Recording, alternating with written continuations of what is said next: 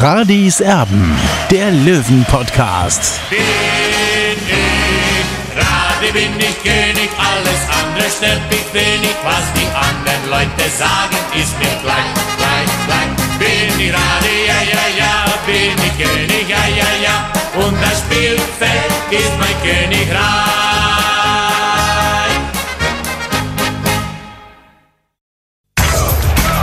Radis Erben, der Löwen-Podcast. Der Spieltagsrückblick. Hier ist Reine Serben, der Löwen-Podcast. Hallo und herzlich willkommen. Schön, dass ihr mit dabei seid. Wir sind für euch da nach dem Sieg in der ersten Hauptrunde im DFB-Pokal und zwar gegen Darmstadt 98. Der Löwe hat es bekanntlich spannend gemacht. Dementsprechend ist es ein bisschen später geworden. Also später Freitagabend, früher Samstagmorgen respektive. Der Olli war sehr, sehr spät zu Hause und äh, ja, nachdem wir dann eben auch ein bisschen was zu tun hätten mit dem Podcast, wir müssen das Ganze erstmal aufnehmen, dann muss ich es natürlich auch noch bearbeiten, hochladen und so weiter und so fort. Also das wäre dann irgendwann Samstag früh geworden, Semmeln, Hohlzeit und äh, das hat dementsprechend nicht mehr funktioniert. Dann haben wir uns gesagt, okay, gut, dann warten wir doch mal so ein paar Ergebnisse am Samstag ab im DFB-Pokal, wie es denn weitergeht.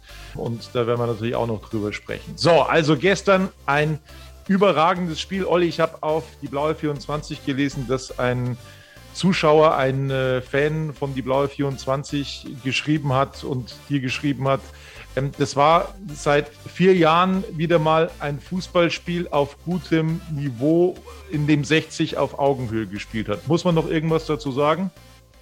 Nee, das sind schon die treffenden Worte. Äh, ich muss ehrlich sagen, ich war wirklich äh, begeistert. Ich habe 60 lange nicht so stark gesehen, muss man auch sagen, gegen einen Zweitligisten. Also äh, es war nicht nur auf Augenhöhe, teilweise war 60 auch besser. Und es liegt nicht daran, dass Darmstadt jetzt Corona-Fälle im Team hat, sondern es war wirklich ein tolles Spiel und, und äh, Darmstadt hat auch eine gute Mannschaft aufs Feld gebracht. Da war ich wirklich auch überrascht, dass die wirklich so eine Qualität auch auf den Platz bringen. Und ja, es, es war ein tolles, ein packendes Spiel. Also die Zuschauer sind voll auf ihre Kosten gekommen mit dem glücklichen Ende am Ende für den TSV 1860. Wir sagen ja immer wieder. Diese dritte Liga kann eben nicht der Anspruch sein des TSV 1860. Dementsprechend schnell raus wollen wir da logischerweise aus dieser dritten Liga. Aber das war tatsächlich wieder mal ein Fußball nach unserem Geschmack. Ähm, das müssen wir so deutlich sagen. Es hat unfassbar Spaß gemacht dazu zu schauen. Wir wollen natürlich noch mal kurz darüber reden, was da so passiert ist für diejenigen, die jetzt vielleicht nicht immer äh, jetzt äh, sofort wieder ein Sky-Abo haben. Das bräuchte man dann in der zweiten Liga natürlich wieder. Also für diejenigen, die es nicht gesehen haben. Total offenes Spiel, Anfangsphase mit besseren Löwen, die wirklich super reingestartet sind in dieses Fußballspiel, eine Riesenchance hatten durch Stefan Lex, ähm, der allein dann vor dem gegnerischen Torhüter äh, ja den Ball nicht reingemacht hat, äh, wollte ihn lupfen. Der Torhüter war noch dran, hat also die erste Großchance dann vergeben für den TSV 1860. In der Folge war es dann so, dass es eigentlich auf Augenhöhe war. Darmstadt allerdings mit den besseren Möglichkeiten. Einmal sind sie an der Querlatte gescheitert. Also Chancenverhältnis 3 zu 1 Darmstadt zur Pause. Das muss man neidlos anerkennen in einem fantastischen Spiel von 60 München.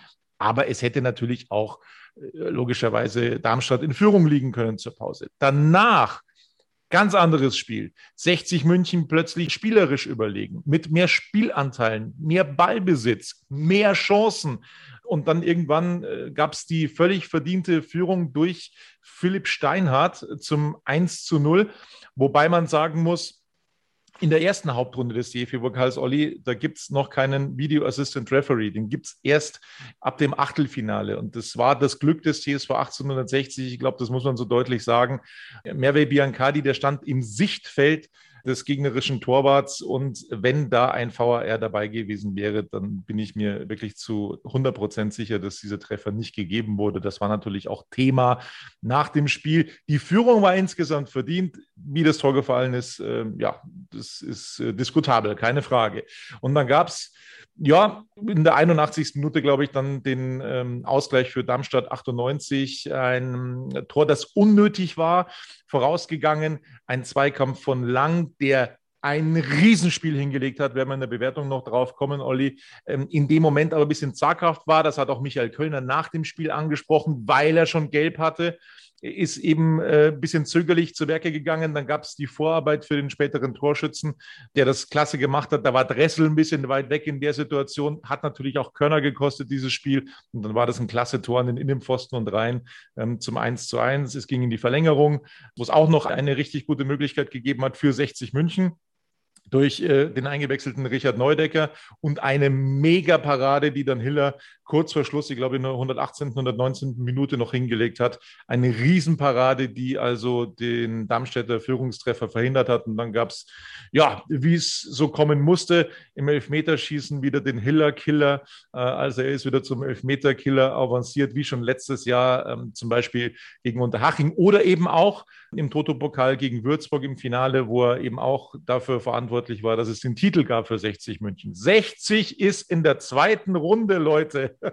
Ich kann mich schon gar nicht mehr erinnern, wie das war, als das zum letzten Mal der Fall war. Eine Ewigkeit ist es her. Aber, und das haben dann auch ähm, die Reporter von Sky, geschätzter Kollege Roland Ebers hat das gesagt, es war am Ende verdient. Ja, so schaut es aus, Tobi. Vor allem, was mich besonders begeistert hat, es war ein Sieg des Kollektivs, ja, äh, und, und vor allem eben mit dieser Startelf dann, die ins Rennen gegangen ist. Also das hat mir sehr, sehr gut gefallen. Und ja, und 60 ist eigentlich für mich aufgetreten, auch wie ein Zweitligist. Absolut. Also das hatte wirklich äh, absolut Zweitliganiveau. Es hat so Spaß gemacht. Also ich bin immer noch am Schwärmen, auch wenn das jetzt schon wieder ja fast 24 Stunden her ist. Aber ich bin so unfassbar am Schwärmen. Das war so geil, dieses Spiel anzuschauen. Flutlicht logischerweise. Wir wollen natürlich zur Bewertung kommen beim TSV 1860. Voraus sei erwähnt, dass es da wirklich Boah, also wir haben auch schon mal schlecht bewertet, Olli. Gebe ich ja zu und sehe ich ja ein, aber was da teilweise in der Münchner Presselandschaft gestern benotet worden ist, also ähm, da habe ich mal kurz überlegen müssen, ob ich ein falsches Spiel gesehen habe, ob der Kollege ein falsches Spiel gesehen hat. Sei wie sei, wir nehmen unsere Bewertung vor. Das, was wir da so gelesen haben, teilweise hat uns ein bisschen erstaunt, vorsichtig ausgedrückt. Ja, so schaut es aus. Es waren eigentlich alle Kollegen im Stadion äh, und es ist ja immer so, dass das Spiel im Stadion beziehungsweise dann vom Fernseher immer sind zwei verschiedene Spiele eigentlich. Also ich bevorzuge da natürlich äh, das Stadion, ja, ganz klar, weil da kommt es einfach in der totalen Perspektive ganz anders rüber als dann vom Fernseher. Ähm, auf alle Fälle, du kennst ja, du kennst ja meine Einstellung. Also ich bin ja als Fußballreporter ähm, relativ oft auch vor dem Bildschirm und ähm, ich glaube schon, dass man es äh, logischerweise, dass man es im Stadion nochmal anders sieht, aber die Bewertung sollte dann doch auch äh, vom, vom Fernseher tatsächlich dann so möglich sein, dass es übereinander passt und übereinstimmt. So, kommen wir zu Marco Hiller. Da hat man diskutiert, da wurde uns eine Torwartdiskussion vorgeworfen, also vor allem mir, weil ich in den Ring geworfen hatte, Mensch, den Kretschmer, den kannst du ja eigentlich gar nicht rausnehmen, weil er so gut gehalten hat. Was ist, wenn Hiller jetzt plötzlich nervös wird und dann Fehler macht? Ja, du hattest recht, Olli. Ich äh, gebe das ganz unumwunden zu. Du hattest völlig recht. Ich wusste auch, dass Hiller der Bessere ist, aber ich wusste nicht, ob es die bessere Entscheidung ist, den jetzt zu bringen. Aber es war eine hervorragende Entscheidung, weil Hiller ein überragendes Spiel gemacht hat. Vor allem, dem hast du keinerlei Nervositäten angemerkt, wie das vielleicht früher mal der Fall war, Olli, als er dann mal irgendwo in der Anfangsphase frei den Ball auf die Tribüne gejagt hat oder dergleichen. Nein, da war nichts zu erkennen. Ein super klasse Rückhalt äh, von äh, Marco Hiller im Gehäuse des TSV 1860. Und äh, ja, er war, finde ich, hauptverantwortlich auch dafür, dass es den Sieg dann eben gegeben hat. Logischerweise in letzter Konsequenz dann auch mit einem gehaltenen Elfmeter. Eine überragende Ausstrahlung hat auch der Abwehrsicherheit gegeben. Ja, mehr gibt es nicht zu sagen. Note 1, Olli. Ja, ich habe ihm auch die Eins gegeben. Marco Hiller souverän, wirklich, äh, also die Körpersprache von ihm sensationell und, und äh, in der 119. Minute eben den Kopfball dann aus dem Winkel zu holen, äh, das schafft auch nicht jeder. Äh, und, und, ganz klar, das Gesamtpaket ist einfach ein ganz anderes als bei Tom Kretschmer. Tom Kretschmer hat wirklich zwei sehr gute Spiele gemacht in der dritten Liga. Aber wenn man die Gesamtperformance sieht äh, von, von Marco Hiller, dann ist das eine ganz andere Liga und, und äh, deswegen steht er zu Recht wieder im Tor des TSV 1860 München. Und ich habe ihm natürlich die Note 1 gegeben, auch natürlich, weil er den Elfmeter, den wichtigen Elfmeter gehalten hat, den ersten.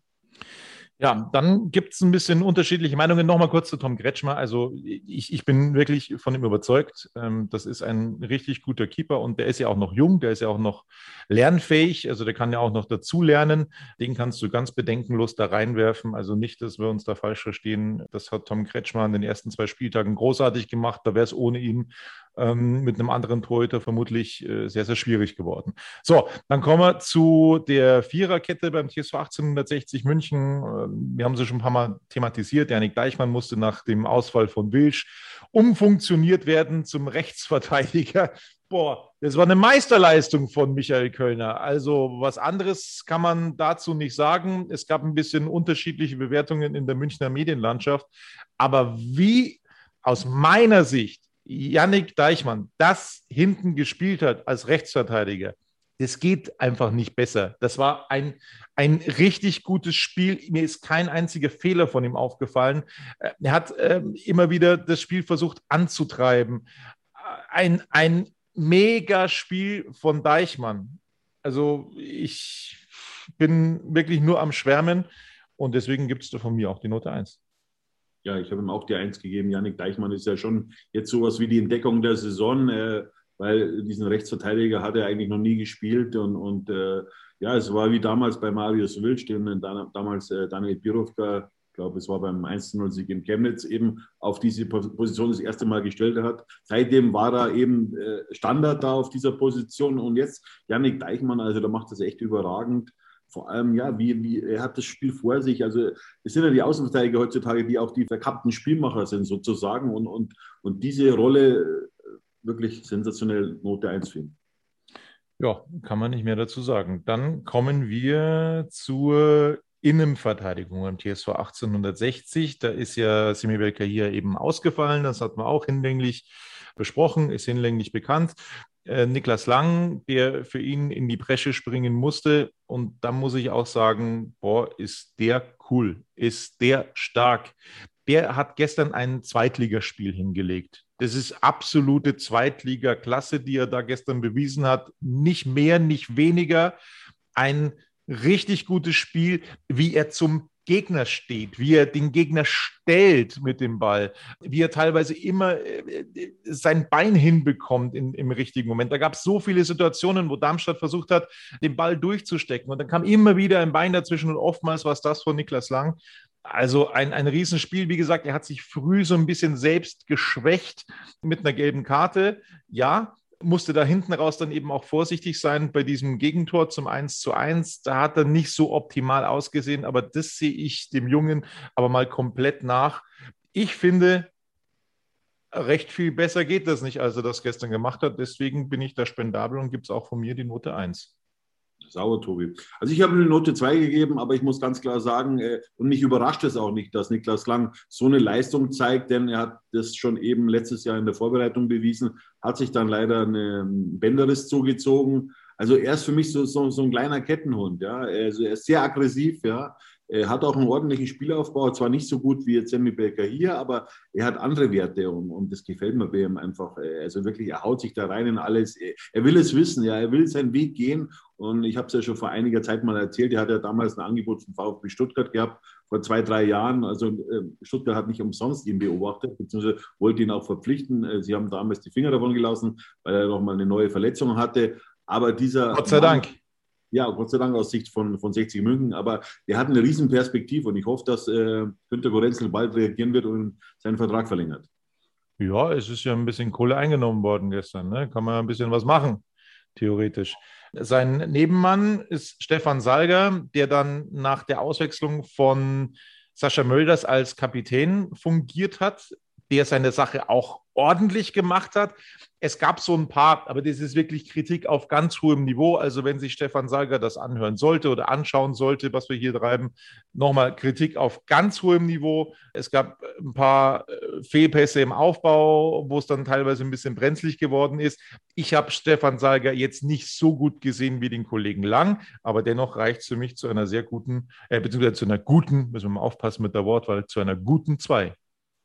Ja, ich habe Steffen Sager auch die Note 2 gegeben, nicht nur, weil er jetzt einen entscheidenden Elfmeter verwandelt hat, sondern weil er auch Führungsqualitäten hatte, eben in der Innenverteidigung. Natürlich ist er nicht mehr der Schnellste, ja, aber das macht er eben wett mit seinem guten Stellungsspiel. Ja. Er hat ein gutes Auge auch im Aufbau. Also er steigert sich wieder und, und, und das gefällt mir bei ihm. Also er kann auch mal schwächere Spiele verkraften, beziehungsweise auch Kritik. Ja, da kann er gut damit umgehen. Das finde ich super. Und das war eine deutliche Leistungssteigerung von ihm und er hat auch einen großen Anteil daran, dass 60 eben gestern eine Runde weitergekommen ist dem steht Philipp Steinhardt ihm nicht so viel nach, muss man sagen. Also er hat hinten raus, das finde ich auch ganz exzellent gemacht. Ich wüsste nicht, was man am Spiel an sich über 90 Minuten als Linksverteidiger kritisieren könnte, müsste. Äh, großartige Fehler sind mir nicht aufgefallen. Er hat das wichtige, wichtige, wichtige 1 zu 0 gemacht. Dann den ersten Elfmeter, wenn ich mich recht entsinne, ganz eiskalt verwandelt, nachdem er letztes Jahr ein, zweimal, glaube ich, Elfmeter verschossen hat, wieder zu alter Stärke zurückgefunden vom Punkt. Ich habe äh, einmal gesagt, wenn Philipp Steinhardt am Elfmeterpunkt steht, dann mache ich mir überhaupt keine Sorgen, weil der ist drin, der kann nur drin sein, so klasse, wie er die schießt. Das hat er gestern wieder gezeigt mit zwei, also ganz wichtigen Treffern, die er erzielt hat als Linksverteidiger nochmal. Ähm, ich kann ihm da deswegen auch nur die Note 1 geben. Ja, Tobi, also ich war so zwischen, ja, ich habe mir auch überlegt, gebe ich ihm eine Eins. Ich habe mich dann für die zwei entschieden. Natürlich hat er dieses 1 zu 0 gemacht, keine Frage. Er war natürlich sehr, sehr stabil hinten drin als Linksverteidiger. Man hätte ihm auch die Eins geben können, ja. Aber ich wollte dann nicht das überpacen, das Ganze. Also ich habe jetzt zwei Einser gestern hergegeben. Man kann auch sagen, man Philipp Steiner hätte auch eine Eins verdient gehabt, aber ja, ich habe mich, hab mich für die zwei entschieden, äh, aber trotzdem hat er ein Bombenspiel gemacht äh, und er ist aus dieser Mannschaft einfach nicht wegzudenken und zu Recht hat der Verein mit ihm seinen Vertrag eben vor einigen Monaten verlängert und das ist absolut positiv für 60 München. Er ist ein ganz wichtiger Führungsspieler für den Verein, er vor allem auch, er macht wichtige Tore für, für, für 60 München und ich freue mich darauf, dass er eben verlängert hat und dass er uns erhalten bleibt. So, dann sind wir ähm, bei den Menschen davor, vor der Viererkette fangen mit Quirin Moll an, der wieder zurück ist nach seiner schweren, schweren Verletzung. Ja, eigentlich äh, nicht mehr wegzudenken ist schon wieder von dieser Stammelf des TSV 1860, der für ganz viel Stabilität gesorgt hat, immer wieder auch das Spiel angetrieben hat nach vorne. Und man hat dann äh, zwar gemerkt, dass er so in der zweiten Halbzeit ein bisschen abgebaut hat. Das hat auch Michael Kölner gemerkt, indem er ihn ausgewechselt hat. Aber nachdem er ausgewechselt wurde, hat man gemerkt, dass noch viel, viel mehr Stabilität verloren geht äh, in der Zentrale, als er dann rausgegangen ist. Also das hat man schon extrem gemerkt, finde ich. Insofern, äh, ja, ein, ein großartiges Spiel von Quirin Moll, Note 2.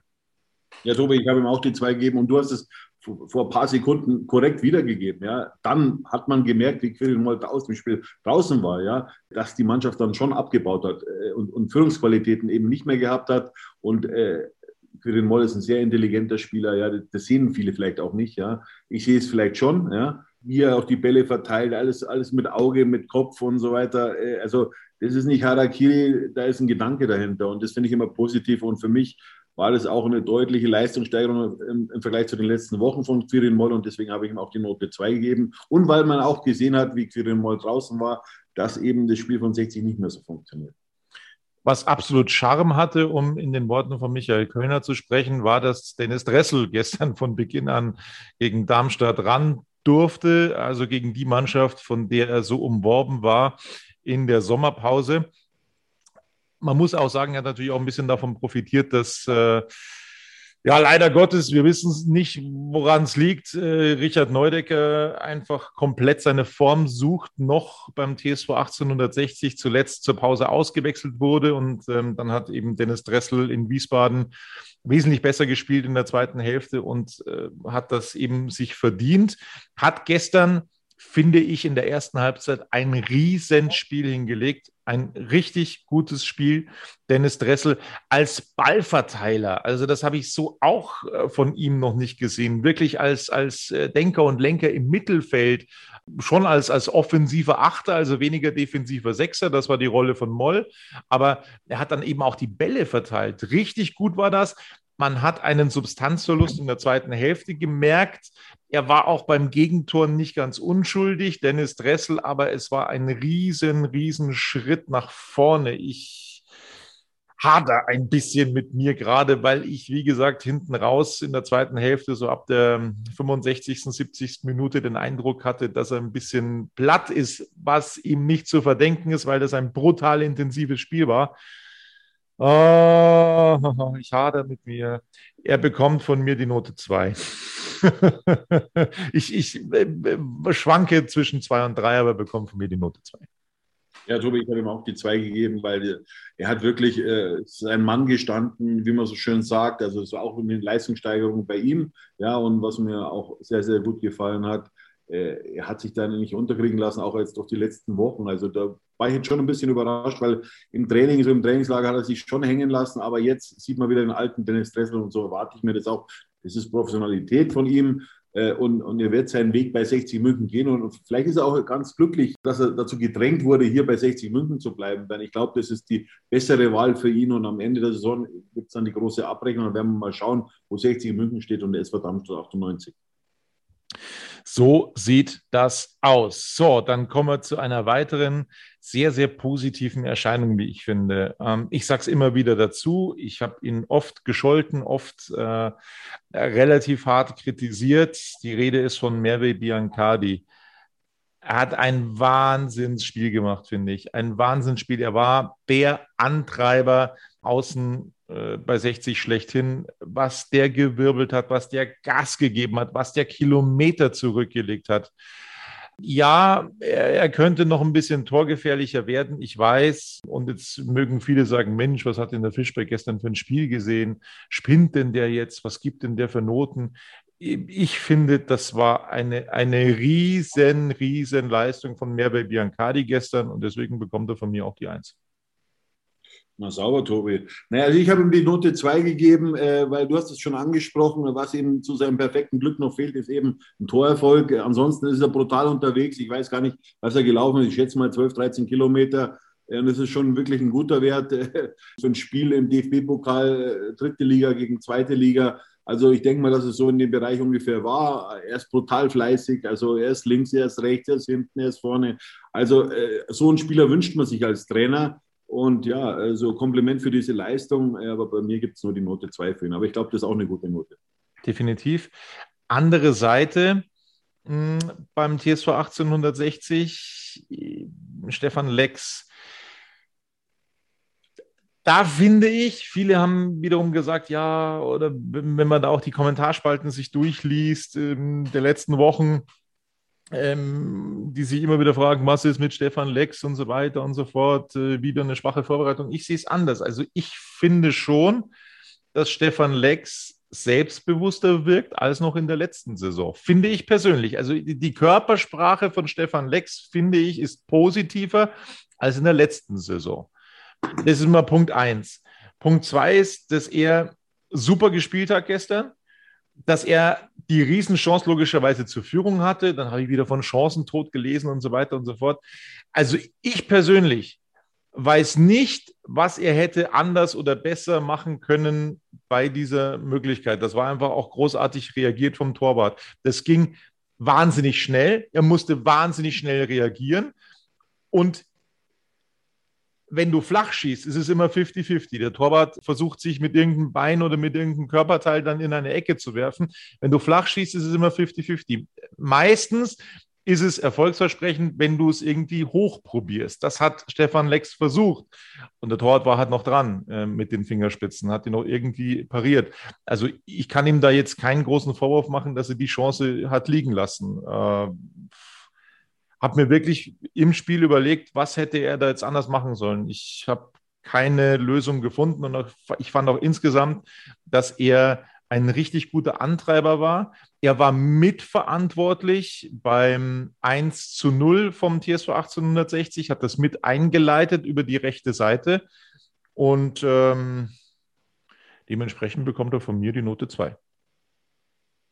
Ja, also äh, für mich war, war Stefan Lex auch äh, ein belebendes Element bei 60 München und ich amüsiere mich auch immer über die, die Kommentare eben äh, unter diversen Texten dann auch Stefan Lex, Chancentod und so weiter. Also man muss erstmal in so eine Situation kommen. Er hat es aus meiner Sicht auch richtig gemacht. Er hat versucht, den Torwart zu überlupfen. Klar kann er, links versuch, kann er versuchen, den Ball links vorbeizuschieben. Aber das ist halt so eine Sache. Also für mich ist Stefan Lex auf dem aufsteigenden Ast, ja, und, und äh, so stelle ich mir den auch vor. Ich habe mich zwar nur für die Note 3 entschieden, aber trotzdem, so muss er weitermachen. Denn äh, du hast es vorhin schon angesprochen, Tobi, äh, die Körpersprache ist eine andere als noch äh, am Ende der Saison und, und, und so. So will ihn auch der Trainer sehen. Ja, so hilft auch 60 München. Und, und äh, ich wünsche mal einfach mal auch einen Torerfolg äh, und, und dann kommt er vielleicht wieder richtig rein und, und dann sieht man den alten Stefan Lex wieder. So, wir wollen natürlich oder wir würden uns wünschen, auch den alten Sascha Mölders wiederzusehen. Er ist ja schon recht alt, aber wir meinen viel mehr den aus der letzten Saison. das wäre echt toll. Das Problem ist wiederum, wie wir gesagt haben, das Alter. Er wird nicht jünger und dementsprechend ja, hat er schon Schwierigkeiten teilweise in dieser Saison. Das ist bis jetzt zu merken. Ich will ihm keine Motivation absprechen. Ich möchte ihm keinen Einsatz absprechen. Er versucht, die Bälle festzumachen vorne, macht das auch richtig gut, hat das auch gut gemacht gegen Darmstadt. Die Chancen haben halt gefehlt. Also die waren nicht wirklich dabei. Eine gute Kopfballgelegenheit gab es, dass der Ball da knapp am Pfosten vorbeigestrichen ist beim Darmstädter Gehäuse. Das ist aber die einzige Abschlussgelegenheit von Sascha Mölders, an die ich mich erinnern kann. Hm, also er ist da schon ein bisschen an seine Grenzen gekommen. Gestern der Kapitän, finde ich, wurde dann auch ausgewechselt in der 90. Minute. Da war er stocksauer, hat dann die Kapitänsbinde fast so ein bisschen weggepfeffert, hat dann ja das Abklatschen nur ein bisschen widerwillig dann äh, vollzogen an der Seite und hat sich dann einfach äh, richtig in den Stuhl fallen lassen, weil er sauer war, weil er gerne noch weitergemacht hätte. Aber irgendwann muss Sascha Mölders halt auch ja, begreifen, dass er nicht mehr 27 ist. Das ist einfach so und ähm, dann, dann muss halt dann auch mal in der 90. Minute der Kapitän von Bord gehen. Das muss halt einfach mal so gemacht werden und ich fand den Wechsel auch sinnig von, von Michael Kölner, um das nochmal zu erwähnen. Also es war nicht das größte Spiel von Sascha Mölders, aber ich äh, gebe ihm trotzdem noch die Note 3. Ja, Tobi, also ich kann mich in Sascha Mölders natürlich hineinversetzen, wenn man ausgewechselt wird als Kapitän, als, als der Leader, ja, aber ich habe es ja gestern im, im Live-Ticker auch schon geschrieben. Ich hätte ihn schon zehn Minuten, äh, Viertelstunde vorher ausgewechselt, weil er hat gepumpt wie ein Maikäfer. Er konnte nicht mehr. Ja, also der Trainer hat ihn mehr oder weniger erlöst. Aber trotzdem muss man auch sagen, ja, Sascha Mölders hat mitgeholfen. Und jetzt sind wir wieder beim Kollektiv, ja, dass die Mannschaft wirklich eine, eine super Performance an den Tag gelegt hat. Und wie Sascha Mölders draußen war, hat man gesehen, oh, jetzt fehlt aber was. Und, und das muss man auch erkennen. Ja. Deswegen kann ich nicht äh, den Sascha Möllers abkanzeln, dass er keine gute Performance gehabt hat. Ich sehe es einfach so, 60 spielt jetzt anders Fußball und deswegen ist es für Sascha Möllers vielleicht auch ein bisschen schwieriger. Jetzt eben, vorher war alles auf äh, Sascha Möllers fokussiert, jetzt ist es ein bisschen anders. Und, und, und, aber im Kollektiv hat es gepasst und er wird auch wieder zu seinen guten Torschancen kommen, auch wieder Tore machen. Aber gestern eben ist es ihm nicht gelungen und mein Gott, äh, Mund abwischen, weitermachen und ja, also äh, ich habe ihm auch die Note 3 gegeben. Es war zwar ein, ein wackeliger Dreier, aber er hat sich das auch verdient. Er war im Kollektiv dabei, wo 60 wirklich an, an eine Höchstleistung gekommen ist und, und deswegen habe ich ihm auch die Note 3 gegeben. So, wir sind bei Marcel Bär angekommen. Der finde ich eben auch so ein bisschen in die, in die, in die Rolle hineinwachsen kann von Sascha Mölders, auch die Bälle vorne festzumachen. Du bist ein bisschen anderer Meinung, ich weiß ich finde, dass er wirklich ein ordentliches Spiel hingelegt hat gestern. Vielleicht, ähm, wie soll ich sagen, äh, hat er jetzt nicht die, die größten Momente gehabt in dieser Partie in der Offensive, aber ich finde schon, dass er wahnsinnig viel zum, zum Spiel beigetragen hat, ähm, da wahnsinnig äh, viele Darmstädter auch auf, auf sich gezogen hat in einigen Situationen. Also der hat mir schon Spaß gemacht, aber was wir auch erkannt haben und wenn es, wenn es was zu kritisieren gibt an Marcel Beer und wenn es irgendwo Verbesserungspotenzial gibt, das haben wir auch schon in der Vorbereitung festgestellt, dass er hinten raus körperlich dann irgendwann so ein bisschen an seine Grenzen kommt.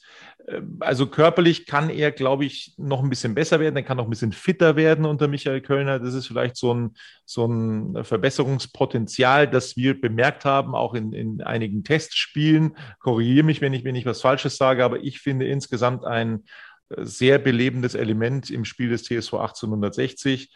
Ich schwanke ein bisschen zwischen der Note 2 und der Note 3. Ich würde mich dir anschließen, weil ich glaube, du hast ihm auch die 3 gegeben.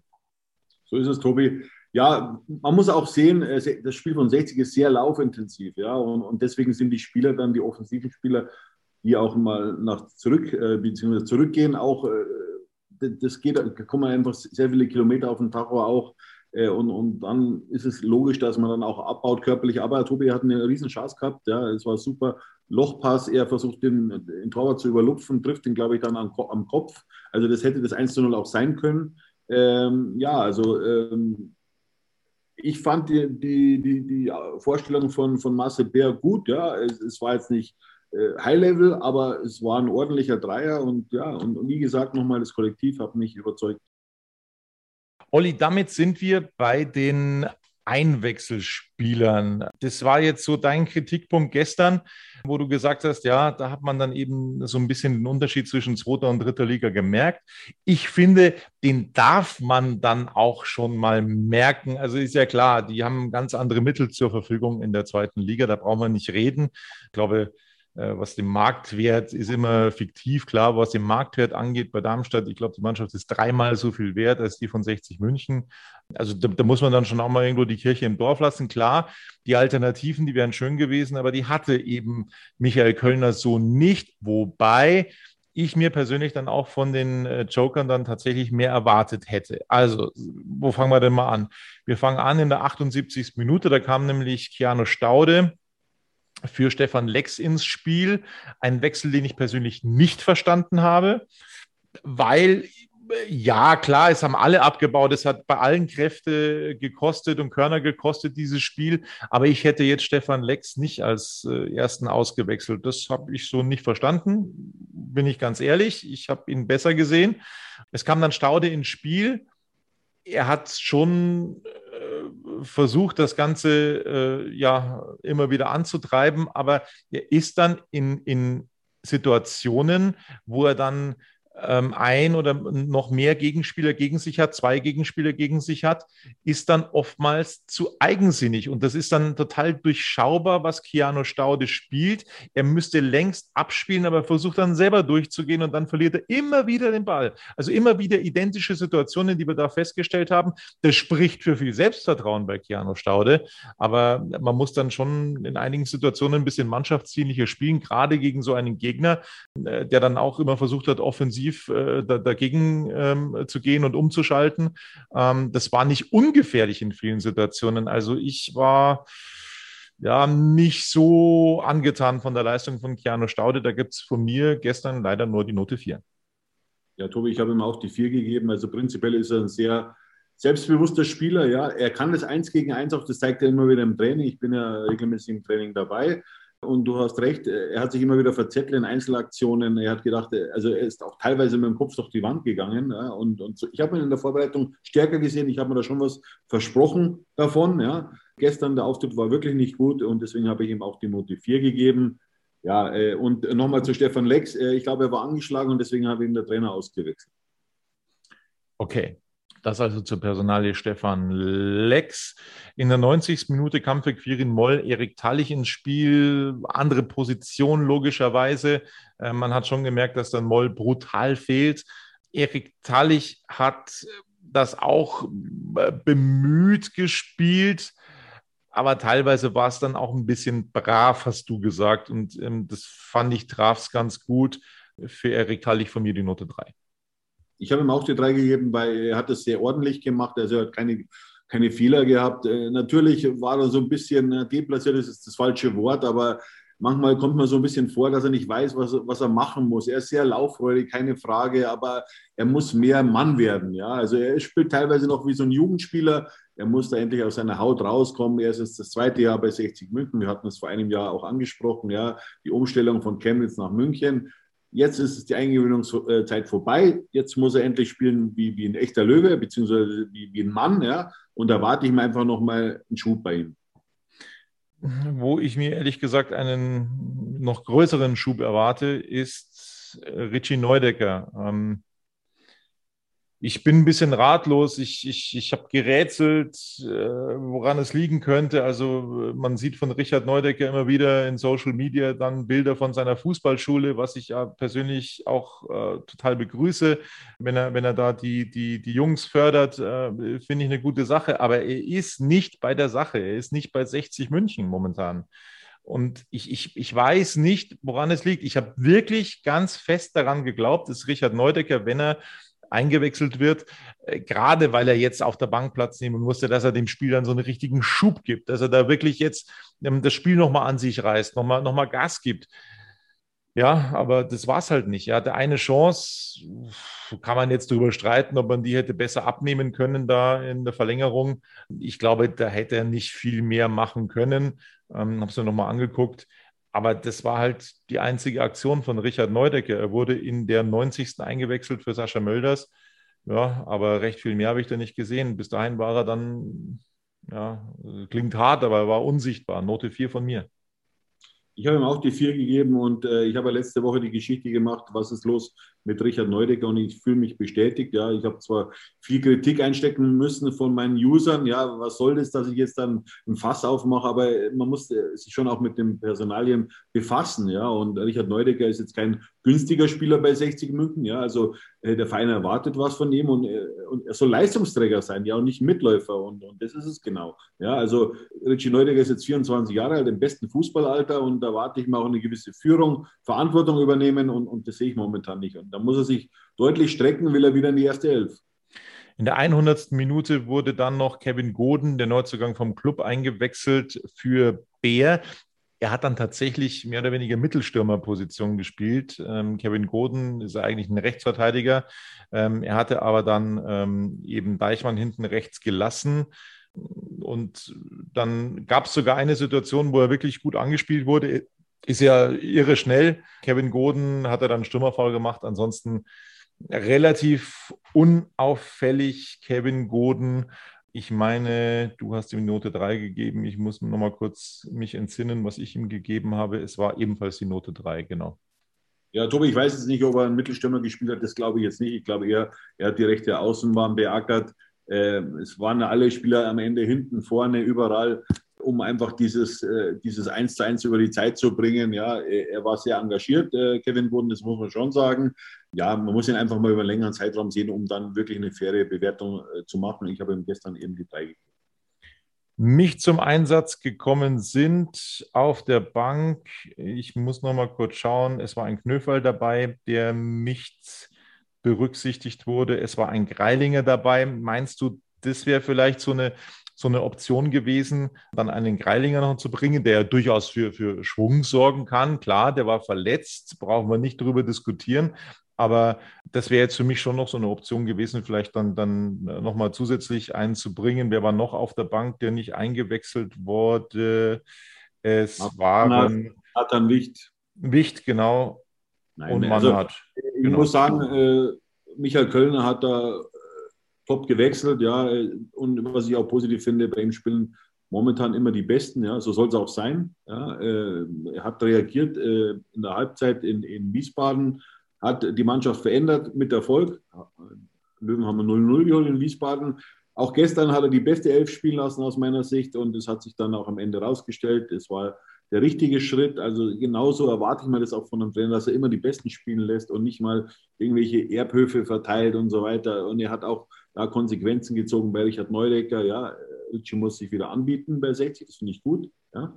Äh, und ja, also ich kann keinen Vorwurf machen. Ich habe ihm auch bei mir die Note 2 gegeben. Also äh, Michael Kölner macht da wirklich einen super Part. Man muss auch sagen, äh, er hat eine, eine alte äh, Rekord- oder Negativrekord eingestellt. 60 hat seit 27 Jahren nicht mehr im DFB-Pokal im Grünwalder Stadion gekommen. Ich habe ein bisschen gekitzelt äh, unter der Woche, wo ich gesagt habe, ja, Herr Kölner, bitte übernehmen. Er hat es gepackt. Ja. Also muss man auch sagen, also äh, was äh, Michael Kölner anfasst, äh, wird in Anführungszeichen zu Gold. Ja, jetzt wünschen wir uns natürlich irgendwann mal einen Aufstieg mit 60 München, ist auch klar. Äh, und das wird er sich auch selber sagen, weil ja, 60 muss einfach aus dieser dritten Liga raus. Olli, jetzt habe ich heute auch schon wieder gelesen in diversen Kommentarspalten, wo, wo Noten von dir kritisiert wurden. Das sei doch alles viel zu positiv. Wir können jetzt mal finde ich so, so einen Bogen zu Olympia spannen, äh, weil ich finde, der Vergleich ist gar nicht verkehrt. Also da gibt es zum Beispiel Kunstturnen, Wasserspringen, wo es ja auch Bewertungen gibt, also von Kampfrichtern.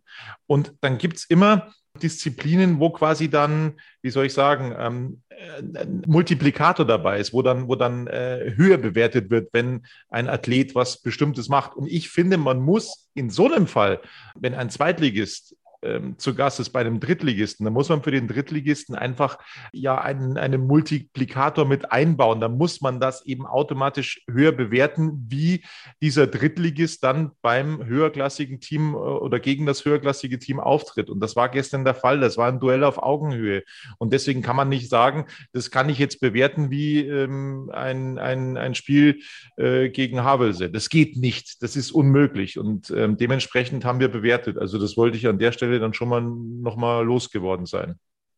Ja, man kann es ja den Fans sowieso nicht recht machen. Wenn man zu schlecht benotet, dann kritisieren sie dich, dann sagen sie, du bist ein Roter. Wenn es zu gut benotest, dann, dann sagen sie, du hast keine Ahnung vom Fußball. Also ich weiß auch nicht, was ich noch alles machen muss, äh, damit die äh, Fans oder beziehungsweise äh, meine Leser dann auch am Ende zufrieden sind. Ich glaube schon, dass ich mit bestem Wissen und Gewissen diese Noten immer vergebe. Es sind natürlich auch wichtig für die Fußballer auch. Es war früher schon bei uns so, wie ich noch bei der Abendzeitung gearbeitet habe, da kann ich mich erinnern, da zum Beispiel Freunde von Bernhard Winkler haben den Bildreporter verfolgt, weil er eine Note 6 bekommen hat. Ich hatte auch mal das ein oder andere Problem. Ich kann mich erinnern an Rodrigo Costa zum Beispiel. Ich habe ihm mal im Derby gegen Unterhaching die Note 6 gegeben.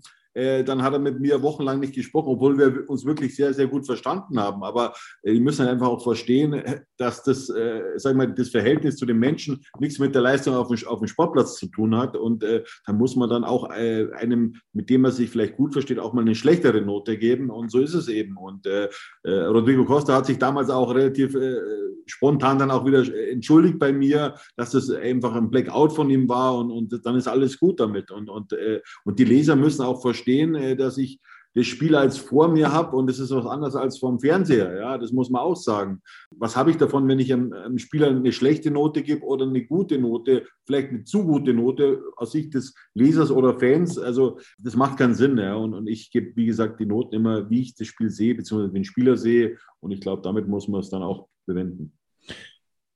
Michael Kölner hat das Spiel auch relativ hoch bewertet, weil er seinen Jungs tatsächlich, und da habe ich gestaunt, drei Tage freigegeben hat. Drei Tage nach so einem Pokalerfolg. Klar, das hat Körner gekostet, aber drei Tage, das ist schon eine Ansage. Ja gut, Tobi, man muss schon sagen, also äh, dieses Spiel hat brutal viel Kraft gekostet, ja, äh, und und es ist mal so ein Zucker von ihm auch. Äh, ich glaube, er lässt auch an seinen Augen selber was machen. Also er will dann wieder den kompletten Durchblick haben bei 60 München und deswegen erst am Dienstag und am Mittwoch geht es ja dann zum SV Birkenfeld, zum Toto-Pokalspiel in der ersten Runde. Äh, ich glaube, da wird nur die, die zweite Formation spielen, also die Spieler, die Reservisten, wie Lorenz Knöfer, wie Tim Linsbichler, äh, wie, wie, wie Staude, äh, wie ja, wie, wie, wie Goden, also äh, Tom Kretschmer wird auch spielen. Also diese Spieler müssen dann eben 60 München in die zweite Runde bringen. Moment. Toto-Pokal reden wir gleich. Ich muss noch weiter benoten. Und zwar, was die über 4000 Fans gestern veranstaltet haben im Grünwalder Stadion. Freunde, das war, das war irre. Das war Wahnsinn. Also mit 4000 Leuten im Grünwalder Stadion, das war ein Lärm, das war eine Unterstützung, das war sensationell, das war so laut. Das hätte ich nie gedacht, dass es, dass es wirklich so eine Stimmung mit 4000 Leuten geben könnte überragend. Und da brauchte es keine Organisation, ähm, vielleicht auch durch Ultras oder dergleichen. Das war von den Fans, die da gestern gekommen sind, äh, die sich logischerweise in Rudeln zusammenfinden mussten. War ganz, ganz großartig. Also nicht, dass äh, mich da jetzt jemand falsch versteht. Ähm, logischerweise machen die Ultras eine Riesenstimmung und hier ist vor 1860.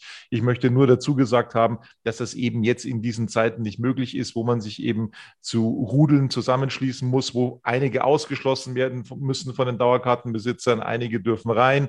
Da klappt diese Organisation eben nicht so. Aber das, was diese Leute, die da gestern dabei waren, für einen Rabatz gemacht haben, ah, das war äh, überragend. Ja, Tobi, du hast es angesprochen, es war sensationell, aber ich äh, erinnere mich da schon an die Bayernliga-Zeit auch, da waren oft auch bloß 2.000, 3.000, 4.000 Leute im Stadion und da war die Stimmung auch immer exzellent, ja. Und natürlich, wenn dann mal ein Derby war gegen Unterhaching, wo dann 27.000 im Stadion waren, da war es natürlich bombastisch, ja. Äh, oder gegen, ich kann mich erinnern, gegen Spiel, ich glaube, es war 84, da war ich im Stadion, habe ich bei meiner Großmutter geschlafen, übernachtet in der Au unten äh, gegen Fürth, das ist 6 zu 1, äh, ich glaube, es war Gründonnerstag 84, 6 äh, zu 1 mit Kögel und Koros im Sturm, also dieses Spiel werde ich nie vergessen. Da war eine Stimmung im Stadion, ich glaube, es waren 28.000 Menschen im Stadion. Also sensationell, wenn man da dabei gewesen ist. Also da läuft es einem eiskalten Buckel runter, immer noch. Ja, es ist schon jetzt, äh, muss man überlegen, 37 Jahre her, also unglaublich, ja, wie die Zeit vergeht. Äh, und das sind halt Erlebnisse, die werden wir nie vergessen. Aber ich muss ganz klar sagen, dieses Spiel gestern eben gegen Darmstadt, also muss ich sagen, das ist einer der, der besten Spiele in den letzten Jahren von der Stimmung her auch gewesen, obwohl nur über 4000 Zuschauer da waren. Aber äh, so ein Spiel wird man nicht vergessen. Und ich als Reporter auch nicht, weil, äh, obwohl ich schon das eben 32 Jahre mache. Also ich habe mich dann auch gewundert, ich habe dir irgendwann mal äh, eine Sprachnachricht geschickt, hast du gesagt, es ist so laut, ich, ich verstehe nichts. Äh, ist äh, nicht, nicht zu verstehen. Ja, ähm, ich wollte nicht hören von dir, deswegen habe ich das gesagt, nicht Mann, aber äh, es war wirklich so laut und, und es war eine Top-Stimmung, wirklich. Die Leute waren einfach glücklich, da, dass sie einen engagierten TSV 1860 Minuten gesehen haben und äh, auch am Ende einen Sieg reichen. So, wir kommen heute vom Hundertsten ins Tausendste. Wir sind noch lange nicht am Ende heute, Freunde. Es gibt so viel zu besprechen beim TSV. Ich komme ich dann aber zu schnell ja, aber ist klar. Äh, wir, wir gehen heute auch in die Verlängerung äh, mit Radis Erben. ja, ein bisschen Schluck, logischerweise, sehr gut. Der Olli hat sich mal ganz kurz gestärkt zwischendrin. Wir wollen natürlich auch schauen, äh, wie es denn jetzt weitergeht für den TSV im DFB-Pokal. Das kann man logischerweise noch nicht sagen. Es ist noch nicht alles gespielt. Ähm, die Auslosung, die wurde auch verschoben, nachdem das Spiel der Mannschaft von der Nebenstraße in Bremen beim Bremer SV am Freitag abgesagt werden musste wegen Corona. Ähm, dementsprechend muss auch die Auslosung noch warten. Aber wenn da jetzt ein einigermaßen hochkarätiger Gegner kommt, muss vielleicht Marc Nikolai Pfeiffer äh, mal bei der Landeshauptstadt München anrufen bezüglich eines Schlüssels für das Olympiastadion? Ja, dieses Thema spielen wir ja schon lange. Ähm, ich glaube, das Olympiastadion wird erst im September aufgesperrt. Die zweite Runde im DFB-Pokal ist, glaube ich, Ende Oktober. Richtig. Äh, jetzt müssen wir mal abwarten, welche Gegner wir dann am Ende ziehen werden. Am 4. September ist die Auslosung. Ich wünsche mal eine Mannschaft, die wir packen können. Ja, so, so ein Verein wie zum Beispiel der 1. FC Nürnberg äh, ist aus meiner Sicht auch machbar, wäre attraktiv auch. Haben wir ja in der ähm, Vorbereitung gesehen, dass das nicht so ja, unmöglich ist. Aber das wäre natürlich auch ein Gegner, dem man eigentlich äh, im Olympiastadion gegenüberstehen könnte, weil wenn man, wenn man, wenn die Klausel bzw. dieser Schlüssel wie aktuell noch gilt, dann könnten rund 20.000 Zuschauer ins Stadion und dann geht es dann schon ums Geld, auch wenn man sagen muss, im DFB-Pokal wird geteilt, also 45, 45 für die Vereine, also äh, 60 hat davon eigentlich wenig und, und, und, sag ich mal, und das Stadion zu tauschen macht auch keinen Sinn, weil in Nürnberg dürfen auch noch ein paar mehr Zuschauer rein. Deswegen, äh, also äh, der Pokal ist nicht so attraktiv jetzt, wenn es um die Zuschauer geht, weil man muss teilen eben mit dem, mit dem Gastverein äh, und, und die anderen äh, paar Prozente gehen dann eben an Verband und so weiter. Äh, also das darf man nicht vergessen. Aber äh, ich wünsche mir jetzt ein machbares Los in, in der zweiten Runde und dann gerne in der dritten Runde, in der dritten Runde eben so, so eine Mannschaft wie Bayern München oder Borussia Dortmund. Ja, also darf man nicht vergessen, äh, mal abgesehen von den Prämien, äh, die es zu verdienen gibt im DFB-Pokal und die 60 München gestern eingesagt hat, ähm, hätte man draufgezahlt im Grünwalder Stadion. Also rein, was die Zuschauer angeht, weil man es eben teilen muss. Ähm, Schiedsrichter muss man auch bezahlen. Ähm, also das, glaube ich, äh, war jetzt nicht so lukrativ. Stadionmiete kommt dazu. Ähm, Ordnungsdienst. Wie bitte?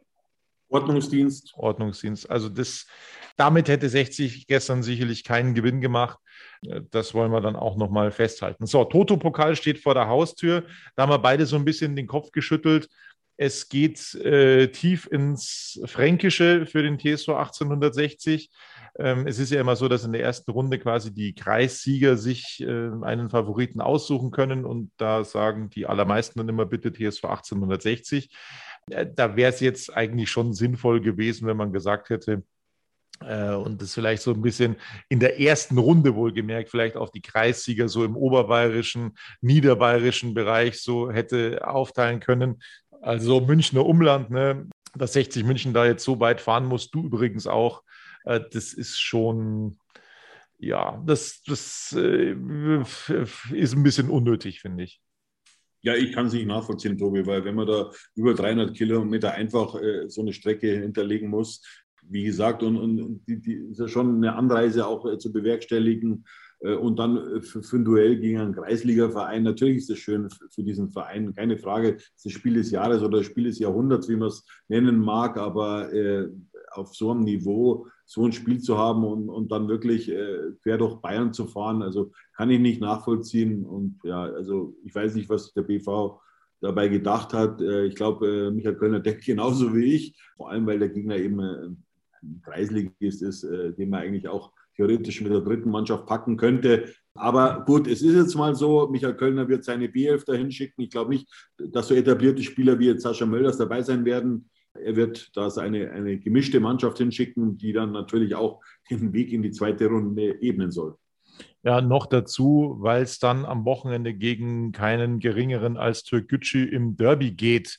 Also das wird jetzt kein Spaziergang. Ähm, ja, das ist wieder eine zusammengewürfelte Truppe von Türkgücü München, aber eine hochkarätig besetzte Truppe von Türkgücü München. Also äh, mal schauen, ob diese Mannschaft funktioniert oder wann sie funktioniert, aber sie könnte funktionieren. Ähm, das ist mal meine Einschätzung. Aber 60 sicherlich favorisiert vor diesem Spiel gegen Türkgücü. So, jetzt wollen wir mal schauen, Olli was denn im DFB-Pokal sonst noch los war. Und dann haben wir noch so ein paar kleine Themen, die wir auch noch ähm, besprechen wollen. Also, ähm, gestern gewinnt Alexander Schmidt auch im Pokal, nachdem er furios gestartet ist mit Dynamo Dresden in der zweiten Liga.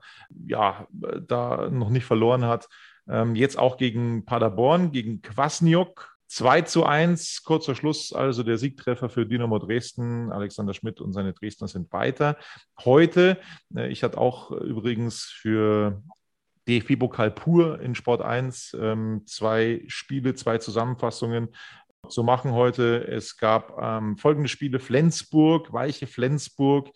Ein Regionalligist unterliegt nach Verlängerung Holstein Kiel. Also es war ein Derby im hohen Norden. 2 zu 4 am Ende aber da hat Flensburg den Kielern sehr schwer gemacht. Lok Leipzig, das war eine klare Nummer, 0 zu 3 gegen Bayern 04 Leverkusen. Zweitligist Sandhausen verliert gegen RB Leipzig 0 zu 4. Bayreuth, Felix Weber in der Startformation, hat früh gelb gesehen, habe ich gesehen. Mehr habe ich nicht. Felix ähm, Weber war nicht in der Startformation. Felix Weber ist in der 76. Minute eingewechselt worden. Okay, gut. Ich dachte, er ist in der Startelf. Dann habe ich da was Falsches gesehen. Am Ende verliert Bayreuth mit 3 zu 6. Das war eine sehr, sehr deutliche Abreibung, die man da also kassiert hat im DFB-Pokal. So, jetzt streikt mein Handy. Ähm, ich hoffe, das bekomme ich jetzt dementsprechend gleich hin. Also 3 zu 6 gegen Arminia Bielefeld. Ja, klar, da kannst du logischerweise mal verlieren, aber das war schon ja, ein heftigeres Ergebnis an diesem Samstagnachmittag in der ersten Hauptrunde des DFB-Pokals.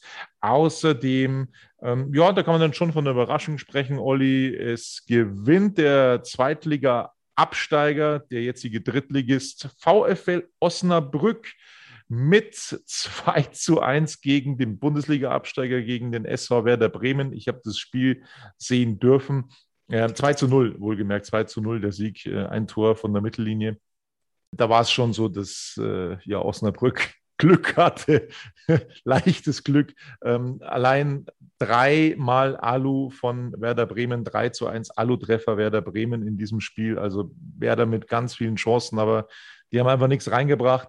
2-0 gewinnt der VfL Osnabrück. Dann äh, ja, war es ganz ordentlich, was der Fünftligist Greifswald gegen den Bundesligisten FC Augsburg gezeigt hat. Greifswald verliert am Ende 2 zu 4 gegen Augsburg. Da ist noch ein bisschen was zu tun für Weinzierl und Maurer und wie sie alle heißen ähm, beim FC Augsburg. Außerdem Norderstedt gegen Hannover 96 0 zu 4.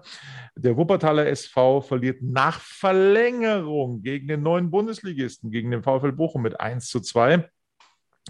Dann äh, Dynamo gegen Stuttgart 0 zu 6, ähm, relativ deutlich. Ulm, das war lange Zeit spannend, gegen den Club aus Nürnberg 0 zu 1 verliert der SSV Ulm also gegen den Club.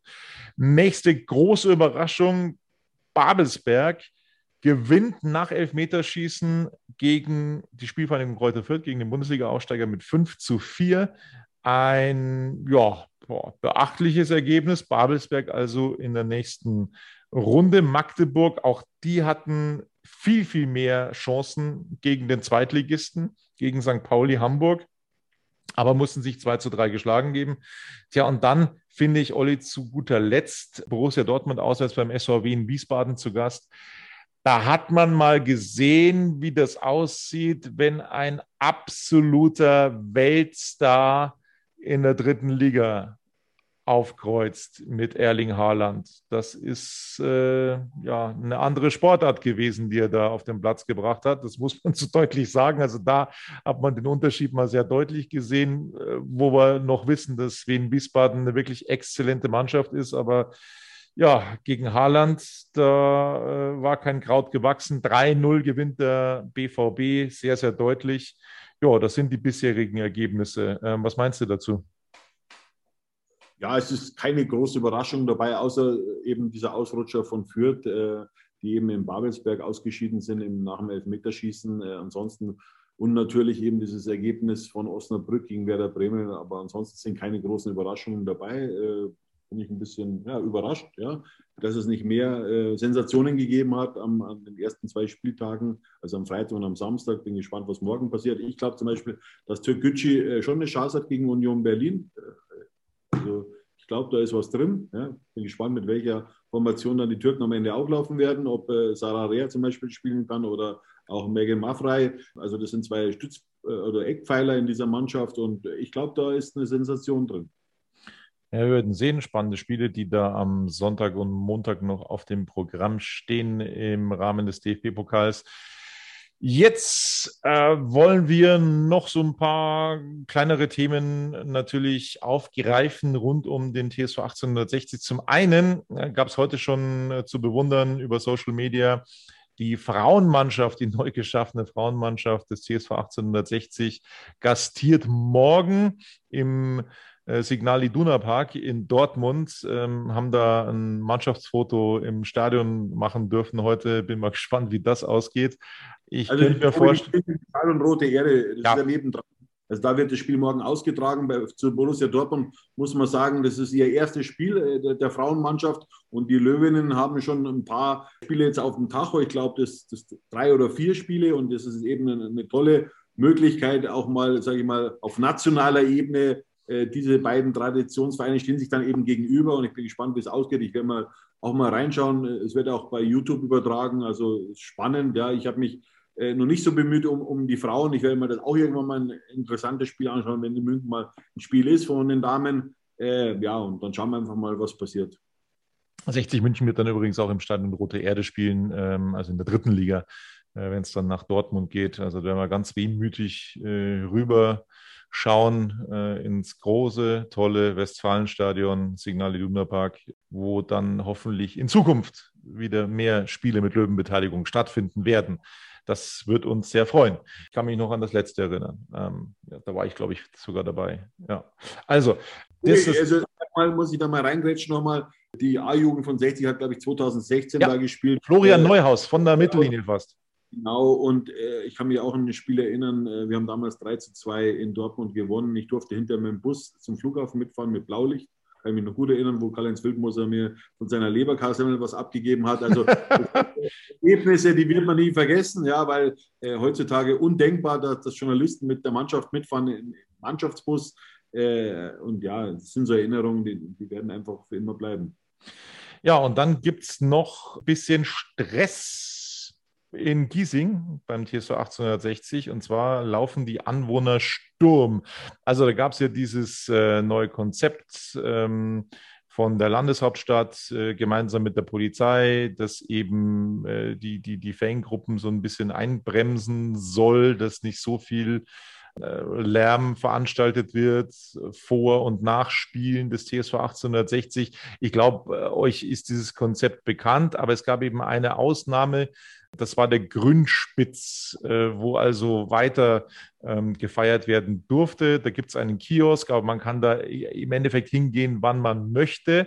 Und das ist so ein bisschen ein Problem. Also die Anwohner laufen Sturm, weil ähm, es eine unglaubliche Lärmbelästigung dort geben soll. Das ist zumindest ähm, das, was ich gelesen habe. Ähm, es wird auch viel ähm, Müll da äh, ja äh, immer hingeworfen, Glasscherben und so weiter und so fort. Also da gibt es massive Beschwerden von den Anwohnern.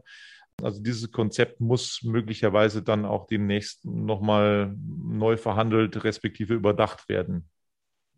Ja, Tobi, ob die Anwohner Sturm laufen, das kann ich jetzt nicht beurteilen. Also ich möchte auch nicht wohnen, muss ich sagen, wenn da ein Fußballspiel ist, weil da geht ja pausenlos äh, die Sirenen äh, also es ist unangenehm. Also wenn bei mir hier die Tramon vorbeifährt, dann ist es auch richtig laut. Äh, also das ist schon nervend, muss man sagen. Oder wenn dann vor der Tür irgendwelche äh, Pizzaboten parken und hupen und das, das, stört mich auch. Ja. Und wenn ich dann überlege, beim Fußballspiel ist es ja nochmal extrem laut, ja, und, und, und wird gefeiert und Party gegrölt. Dann, ja, also ich möchte da nicht wohnen und ich kann die Anwohner schon verstehen, ja, und, und das müssen auch äh, die Fußballfans auch mal verstehen, ja. Die Leute zahlen da Miete oder haben Eigentum da und, und die wollen halt einfach ihre Ruhe haben.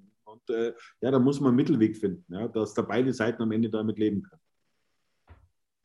So sieht das aus. Also, das war alles, was ich auf meiner Liste stehen hatte. Hast du noch irgendeine äh, Idee oder ein Thema, das du besprechen möchtest in äh, Radis Erben, weil sonst gehen wir langsam von der Verlängerung ins Elfmeterschießen.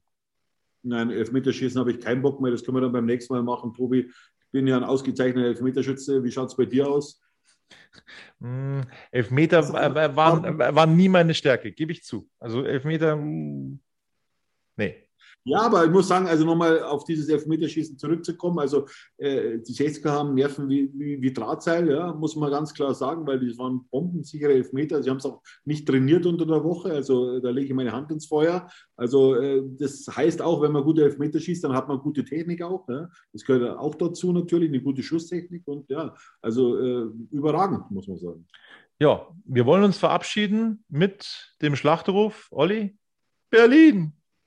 Berlin. Wir fahren nach Berlin. Berlin, genau. Ich wünsche euch was. Servus. Ciao.